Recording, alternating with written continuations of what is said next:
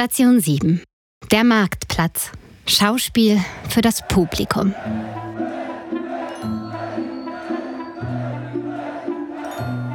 Katharina wurde also schließlich zum Tode verurteilt.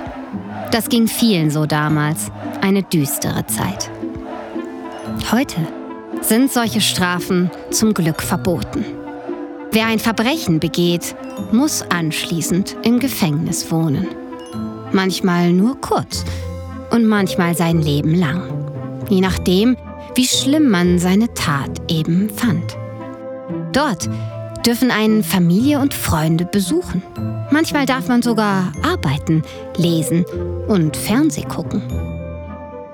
Es kann ja sein, dass es einem irgendwann leid tut, was man früher gemacht hat. Und vielleicht schöpft man dann Mut, in Zukunft keinem anderen mehr zu schaden. Was denkst du? Wenn jemand einen Fehler macht, verdient er dann immer eine zweite Chance?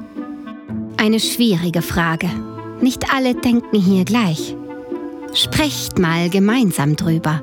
Das ist wirklich nicht leicht.